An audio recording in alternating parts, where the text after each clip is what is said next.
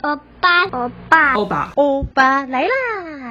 收听欧巴的朋友，大家好，我是节目的主持人，小明参政欧巴桑联盟的秘书长雨蓉。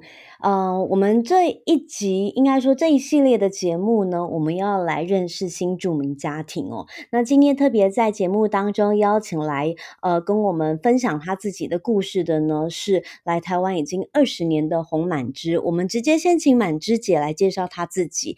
Hello，各位观众朋友，大家好，我是洪满枝。我啊、呃、来台湾已经应该是算二十二年吧。我是从越南的胡志明市，一九九八年来台湾。哇，一九九八年真的呃超过二十二年了耶。访问到满枝姐，有一部分也是呃，因为她也是南洋台湾姐妹会的理事哦。二十二年前呢，其实非常的久，是什么样的机会，然后来到台湾？真的非常的久，而且那个时候没有像现在的环境。就是大家听到所看到的哦，有很多移工啊，然后有很多越南的学生啊，或者东南亚的学生来台湾念书啊。早期的政策都没有，没有开放这个。在越南，你如果要出国，你就是只有一个，就是透过婚姻。如果你是去加拿大、美国，他那些是，如果你有亲人。是父母啊，就是办担保你亲人依亲移民才可以。那如果没有其他的，都要透过那个婚姻才能离开越南这个国家。这样。所以那时候越南的政治体制是不是还是共产的体制啊？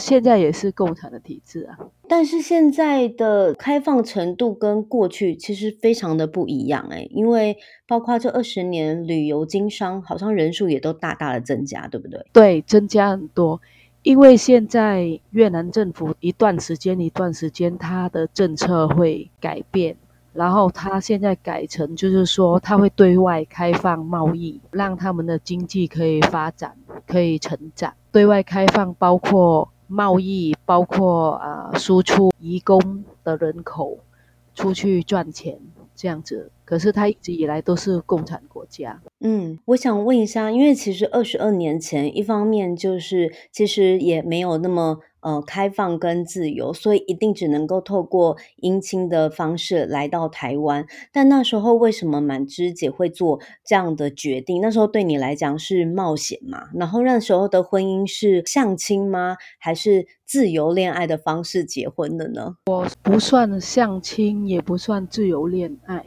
是真的是冒了一个很大的险，好像赌一把这样子。嗯，因为我那时候在越南政府。说的跟做的都是两套，然后也没有人民说话的地方。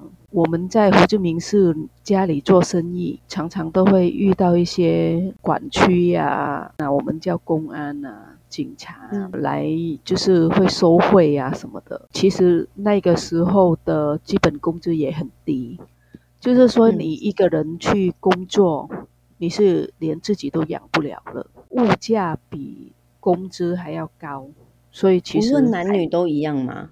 无论男女都一样。然后，嗯、除非你是家里自己自营一些小生意，还过得去。可是如果你是工人去工作，是一个劳工的话，你是养不起自己，不要说养全家。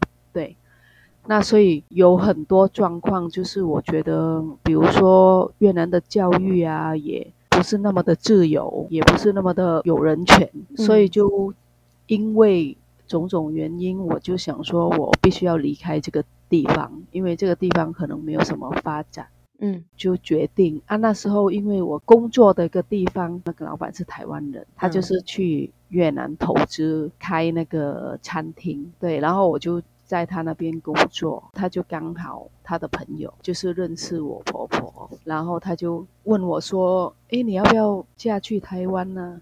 然后我就跟他讲说，因为我那时候台湾都是从那时候网络还没有像现在那么发达，所以没办法从网络认识到台湾，但是只能从那个电视剧有没有那个琼瑶啊什么的电视剧里面去认识台湾。台湾跟、呃、其他国家比起来，我那时候了，我觉得好像台湾比较民主，比较自由，路程也没有那么远，不像你去到美国啊哪里太远了。就是说，哎，我想家想我父母的时候，我可以坐飞机三小时可以回去看，所以我那时候就选择了台湾，所以我就答应我那个老板说，好啊，那你叫你朋友介绍啊，这样，但是我要住在那个台北哦，住在城市，因为我自己从小到大也是在城市长大，你如果介绍我去那个乡下，然后种田，我不会。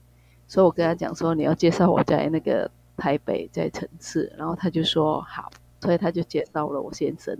那那时候你几岁啊？决定要结婚，然后来台湾的时候，我那时候是二十岁。哦，真的很年轻诶，所以我可以这样说吗？因为在自己的国家跟生长的未来，其实看不到什么太大的改变跟可能性，所以真的决定冒了一个个险，就是去呃选择结婚，然后来到台湾生活。呃，我那时候想说，就是只能结婚，然后透过这条路出来，看看外面的情况怎么样，然后看在台湾的工作。我记得那个台湾的薪资也是两万。基本薪资两万，嗯嗯嗯，嗯，然后我就想说，那啊、呃、换成越南币也比较多，那我觉得我可以来试试看。哦，OK，好，那算是蛮真的是蛮有勇气的一件事。所以来到台湾之后，你是立刻就成为了一个母亲，就生了小孩吗？在台湾之后，你有没有过一些适应的生活或时间？有。呃，我一开始来台湾的时候是，啊，经过我们办结婚登记，然后办一些签证，然后大概要到呃六七个月，然后我才来。我来的时候是台湾的冬天，可是我在越南的南部啊是没有冬天的，没有冬天，嗯，对，我们只有下雨跟没有下雨的季节，嗯，北部才有冬天，啊，南部没有，所以。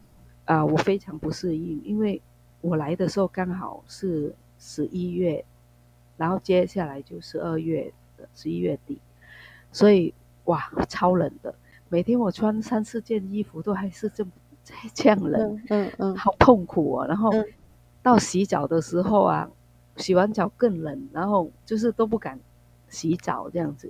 接下来是冬天，好像那个太阳啊。也没有很大，因为在越南都习惯那个大太阳，然后冬天的太阳又不不暖，然后又没有很大，就觉得说哇，好痛苦，适应这个环境。再来是适应那个文化的不同。我是比较喜欢自由的一个人，可是嗯哼，刚好就是运气不好，嫁到那个夫家，我觉得他们呐又小气又父权。的那种、嗯，对，所以我觉得我好难受。我一开始每天都哭，每天都哭，很想回家，很想回家。对、嗯，然后他又一直在，就是好像监控你，就是叫你不要出去啊，不要自己出去啊，不要去学什么啊，就是乖乖在家听他们的话，然后煮饭、打扫啊，做家事就好了。可是对我来说，我觉得太痛苦了，因为。我在越南，我也是很自由，我也是会去工作，然后有朋友，有什么，我来这里完全没有，所以我每天都哭，我整整哭了半年的时间，每天都哭。但是那时候你也没有办法直接就是吵架，或者是跟跟先生反映。第一，可能我的个性不太喜欢吵架，然后我有跟先生反映，但是他觉得就是说。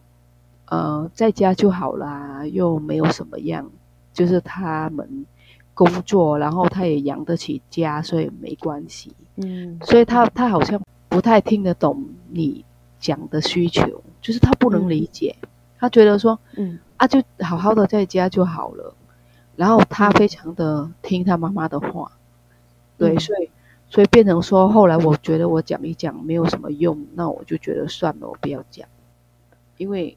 你反应你讲，但是没有得到改善，那好像你也白费力气这样子，我就不讲。所以那时候有觉得怎么在电视剧看到的那些台湾的美好想象，结果来台湾不是这样子，有一度很痛苦。对，就是前面的半年我觉得好痛苦啊。然后因为那时候台湾的政策是，我们要半年就要回去越南再签证一次，就是他给我们的签证的期限只有半年。然后我那时候半年要回去加签，我就很高兴，然后可以回家。然后我就回去，我心里有想说，我不要来了，因为好像没有其他可以学习。然后我妈妈就说，要不然你还是去再尝试看看啦。一开始也是我们自己选择的，然后现在我们说不要，好像也是不负责任，因为我们也是答答应人家，然后跟人家结婚这样子，OK，也是一个不好的那个，好好像不好的那个，对人家不好意思吗？还有，不是我妈妈觉得好像才结婚半年就离婚回去，会被人家笑或者什么的哦，所以也是会有一些传统的观念。会会会，其实越南还蛮多人民的话，还蛮多一些传统的观念的，因为毕竟越南也是在学那种孔子教的什么礼仪呀、啊、三从四德啊，哦、什么都是教汉化的教育。对对对对。所以那时候我妈这样讲，又加上我先生，他每天都打电话好几通，他也很怕我不来，他就一直关心我啊什么的。然后我想想，我就回去签证，然后住大概不到一个月，后来我就回来，然后就回来继续适应啊，然后就是想办法说，哎，就问我先生说，那我可不可以有？啊，地方给我来学中文啊，然后学一些台湾的文化啊，台湾的社会的事情啊，结果没有地方可以上课，找不到，连在台北也没有，没有没有像现在大家听到说新住民可以去夜补校学中文啊，学什么没有都没有，然后我就说，那我可不可以去那个国中上课啊？国中根本就没有要承认我。我们那个越南的学历，就是你你在越南读到国中或国小，你来这里衔接都不行。所以我就很努力的在那边看电视学那个台语啊，学客家话。然后我就去那个啊书书局买书回来看，有时候看得懂，有时候看不懂，也没有人可以问，就很努力的在电视上一直看电视，一直对照这样子。有一次我就说。我好，真的好想去学东西哦，然后没有地方可以学。后来我先生就说：“啊，要不然你打那个一零四号台问一下。”嗯，然后我就翻以前有那个一本那个中华电信电话簿，有没有厚厚一本那个？嗯，然后我就真的打打那个一零四号台，然后我就问问说有哪里可以学东西啊、上课啊什么的，然后他就。跟我讲说，哦，有一个叫做空中大学啊，然后我就想说，哎，什么是空中大学？是挂在那个空中，天空中，对，天空中嘛，因为听都没听过，也真的跟他要了那个电话，然后就打电话，然后就去那边问说怎么报名啊？以前那个空大是他有给你一个固定的时间，然后你开那个电视第几第十一台还是什么的，会有讲师跟你。讲课这样子，可是对我来说太难了，因为我没有人可以问，然后讲的是那个厚厚的一本书中文，嗯、然后我根本就我读了一个学期，我根本就读不起来，因为没有办法做报告，没有办法回答，没有办法写什么，因为他一个月只有去教室面授两次这样子。后来我就放弃了，就没办法学，然后我就都是靠在电视上学啊，然后偷偷出去市场啊，然后看一下人家讲话啊，人家怎么样啊，只能这样子，然后很努力看那个节目啊，节目里面有讲话，然后学那个字啊，就是慢慢慢慢这样，然后后来到了一大概有一年多，然后才怀孕我儿子。所以其实这样说起来，二十年前台湾呃跨国婚姻来台的这一些女性，其实很弱势。对，在台湾社会里头是被消失跟没有无声的一群人，无声没没有人看得见，而且还会被歧视。嗯.就是那个歧视的部分，就是说夫家，像我那个时候陆陆续续九八年到两千年。的时间，有很多中介介绍那个外籍配偶，来自泰国啊、柬埔寨啊、越南啊、菲律宾啊、印尼都有。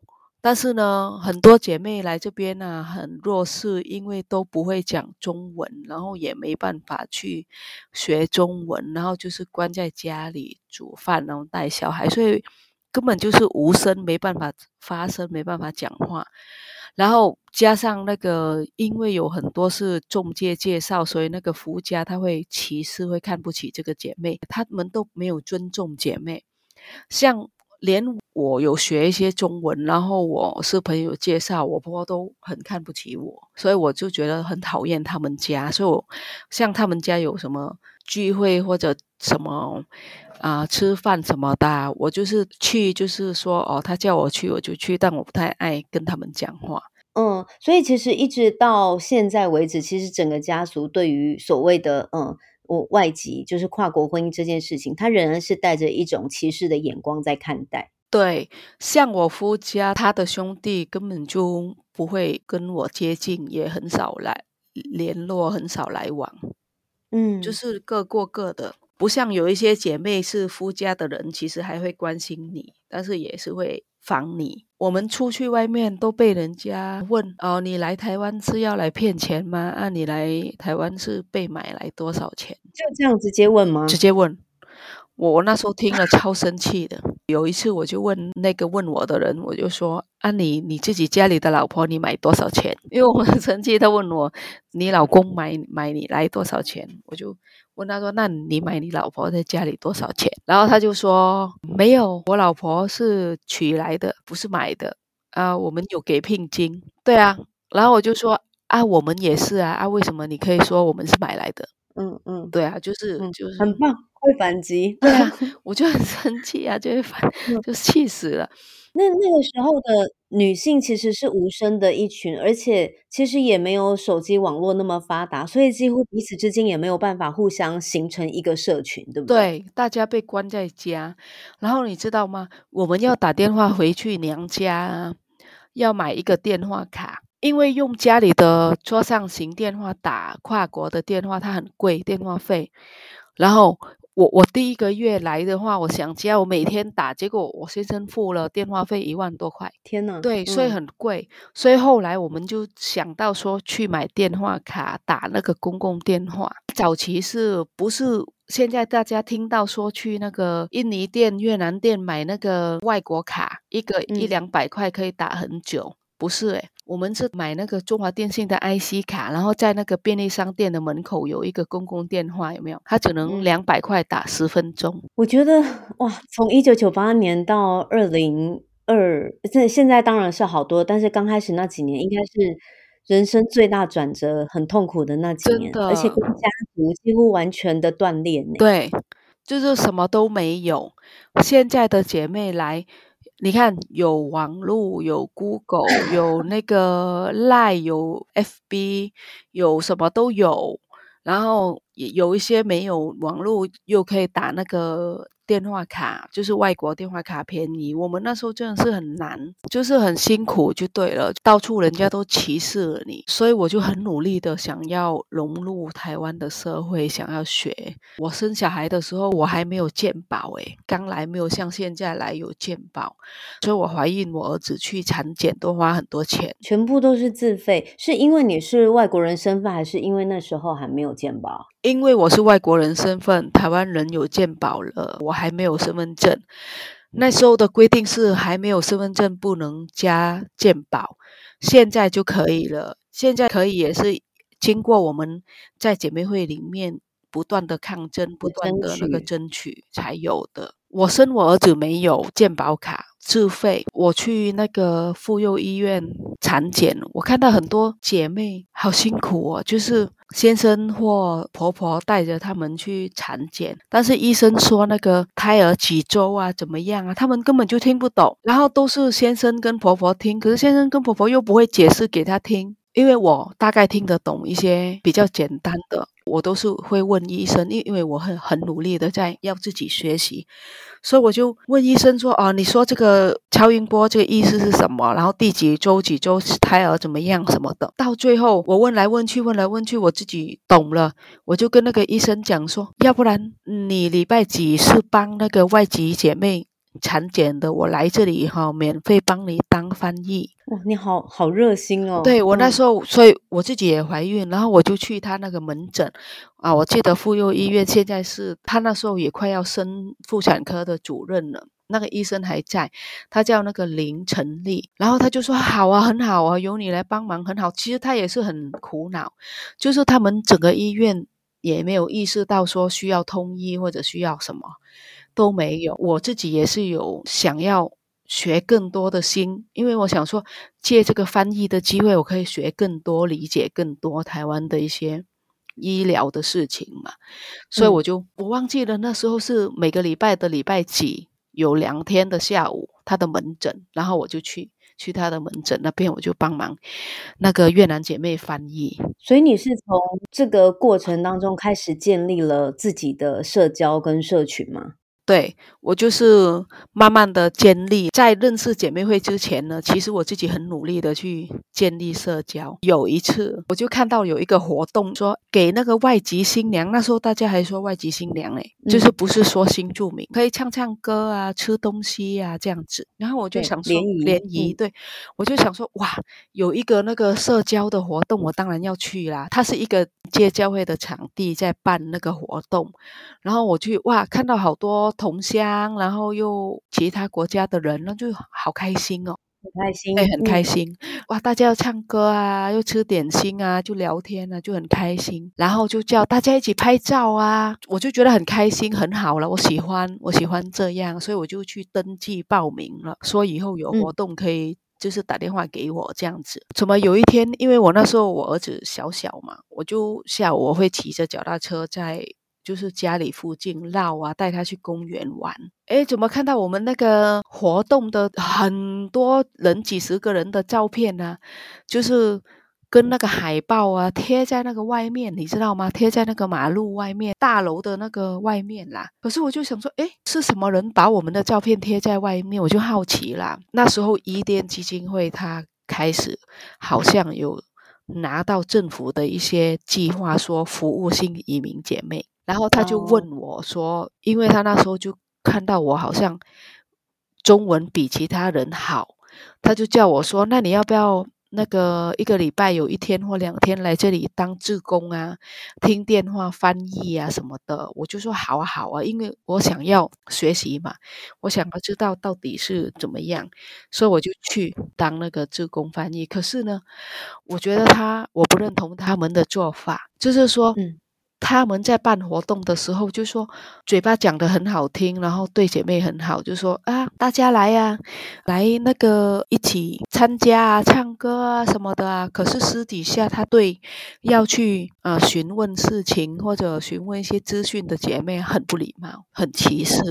就是那个工作人员，他那个语气态度很不礼貌，很歧视。然后我就觉得这样的人就不是好人了，就是人前。就是一套，然后人后一套这样子，我就不喜欢。然后后来我就很努力的去了解，我就问他说：“为什么你们那么好，会出钱办活动给我们来免费吃东西跟唱歌啊什么的？到底你们钱哪里来？”我就很好奇这件事情，因为我不相信他们这样的态度会那么好，自己掏钱出来做。对，可能我想的比较多。嗯，然后后来我就越来越觉得我不喜欢他们了，因为。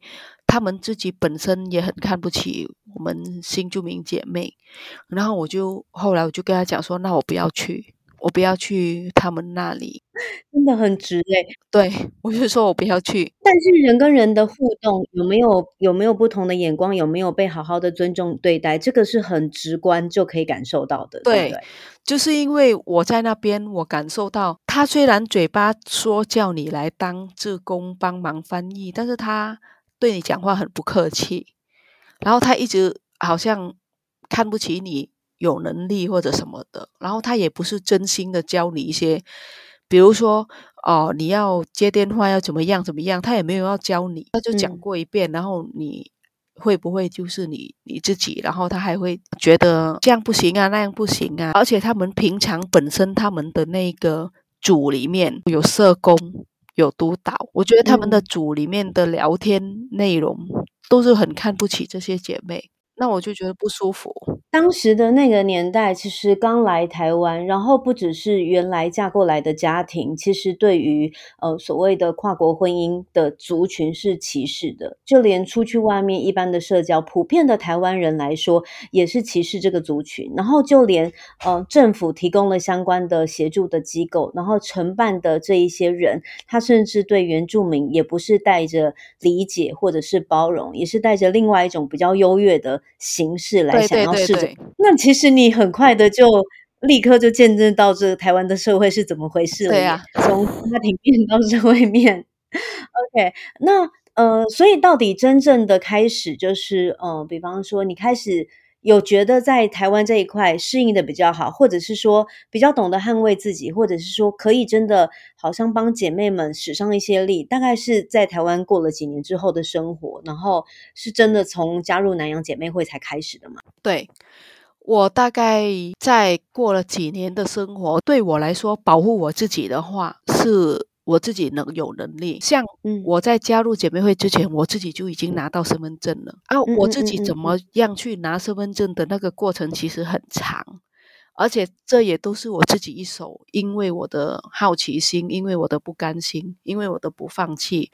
我成功做了很多事情，太好了。那我们下一集来聊拿身份证的历程。对，我拿身份证的历程，其实不是走向一般姐妹说结婚来台湾，然后规划，然后拿身份证。我的历程不是这样。好，那我们下一集聊哦。好，你是第几年才加入南洋姐妹会？我二零零四年初。哦，那其实蛮蛮早，蛮早的，很早，不会蛮早，也也至少十年呢。来台湾十年，没有没有没有，来台湾大概四五年，因为姐妹会是二零零三年的十二月七号正式成立社团。哎，那你很快，你等于是创，差不多是创会时期你就在了。对，就是因为我很不甘心说在台湾我不能。只有在家里带小孩，跟我的生活而已。我想要融入这个社会，所以我很不甘心。嗯、我常常去翻，你知道吗？以前台湾那个年代，何家人书店很多，现在变成成品。嗯，以前何家人书店，嗯、不知道大家还记不记得？很多一个社区里面就有一两间，所以我常常都去书店里面翻杂志、翻书、翻报纸。那我为什么认识姐妹会？是有一天我我看公共电视台。我很喜欢看那个比较有有资资讯的一些电视台，我我都会去翻那个电视台看。刚好姐妹会成立之后，姐妹会的志工伙伴、工作人员就是接受那个公共电视访问。他在接受访问的过程，下面有放姐妹会的第一个办公室的电话在中和，我就马上把那个电话抄起来，打电话去。刚好那时候我们第一期的有一个。志工他接电话，然后我就问他说：“你们的会在哪里？我想要。”去了解，然后去加入，因为我听到说是外籍新娘组成的一个协会，然后我就非常的有兴趣，而且我听到他们谈的理念就是会尊重我们的发表意见，然后会尊重我们的文化。他就跟我讲地址怎么走，怎么走。其实我很不会认路，但我就自己摸乱摸乱走，然后就带着我小孩，然后我就去在中和的锦屏路的一个巷子里面的一个办公室，然后我进去之后，哦。看到大家在上课，就是上那个多元文化讲师课，就是说大家在分享说，哦，我我的国家，我住的地方有什么文化，然后每个人都分享自己的故事，为什么来台湾，开始有志工老师就帮我们用海报整理我们讲出来的故事，讲出来的文化内容，然后再教我们把它整理成有顺序的去跟人家分享，然后我就觉得哇，这个。太有趣了，我喜欢。嗯、接下来就是我就是都一直去参加，然后再来就是我们那时候有一个叫做倡议的组小组，倡议小组。对，倡议小组。一开始我很好奇倡议小组到底是什么，原来倡议小组是我们姐妹坐下来开始讲说，哦，我来台湾的时候啊，我去办那个。居留证我遇到什么问题？嗯，我没有健保卡，我看医生我遇到什么问题？就是可以推动政策面改革来协助未来更多人不会再遇到同样困境的。对，然后里面就刚好有我们的，那时候是有一个国民党的立委的办公室的。主任也是在我们这个里面加入，就是他带领我们说：“哎，我们怎么样去读那个法令啊？读那个移民法，读那个国籍法。然后你遇到什么问题，然后你说出来。然后其他姐妹遇到什么问题，或者你听到身边的姐妹，因为当时有很多姐妹不敢讲出来，没错，因为大家都怕说我都没有身份证，然后讲会不会被人家赶回去，都不敢讲。”所以那时候就只有我有身份证，所以我就觉得说我应该要参加这个活动。然后因为那时候这个活动你要开记者会要什么的，你要去讲。而且早期新移民姐妹如果敢跟一些社团走上街头发言，他就把你偷偷抓起来耶。要罚你或者要关你，这么严重吗？啊、哦，不不过我觉得，嗯、呃，听到现在满枝姐的故事，其实是呃，作为一个女性，然后来到台湾，然后成为妻子，成为妈妈。但我觉得，在成为这些角色过程，即便好，呃，这个社会尽可能的忽视他们，或者是不让他们的发生，但是他还是努力活出自己，而且他很知道自己，嗯、呃。真正要什么，然后并且他不甘于只是某个人的太太或者是某个人的母亲，他很想要去在这个土地上，就是呃。认识，然后生活，然后甚至是想要企图创造这些了解，我觉得这个过程蛮不容易的。因为时间的关系，下一集我想要来跟满枝姐聊一聊，就是当初拿身份证的过程。因为我知道你自己曾经在演讲上面讲过“高不可攀的身份证”，但是其实这个词对我们来说可能很陌生，因为我们。一出生自然就拥有了，所以我们不不认为它是这么困难，所以我也蛮想要听听满枝姐的呃这一条路，跟你们在走倡议的这一条路是后来怎么样子才可以用这二十年的时间，几乎让现在的跨国婚姻还有跨国家庭有了完全不同的处境。我想，呃，你们这一群人应该是功不可没，那我们都可以在下一集的节目里头来继续聊。好。我的这个这个学习跟这个倡议的路程，我真的是受尽苦头，也受尽我家人、我夫家的冷言冷语，然后限制，然后吵架，然后翻脸。哇，这个跟我们很像诶。但是我一一定就是革命到底，而且我还把我的孩子教的跟我的理念一样。太好了，太好了！现在我可以很自由。而且很顺心的过，就是因为我两个孩子，他的理念跟我一样，站在我同一边，完全支持你，对，完全支持我，对，太棒了。好，那我们今天就先谢谢满枝姐，好，然后我们把呃，就是你的倡议跟坚持革命这一条路，好，拿到身份的这一条路，我们留在下一集聊，好，好不好？好，谢谢满枝姐，好，谢谢。谢谢。你喜欢今天的内容吗？还有什么想问或超想知道的事情？欢迎上脸书欧巴桑联盟，欧巴来了这集的分享留言给我们。还有更多关于这集内容的好康资讯，不只能听得到，我们也会大放松在节目资讯中哦。欢迎来抬杠。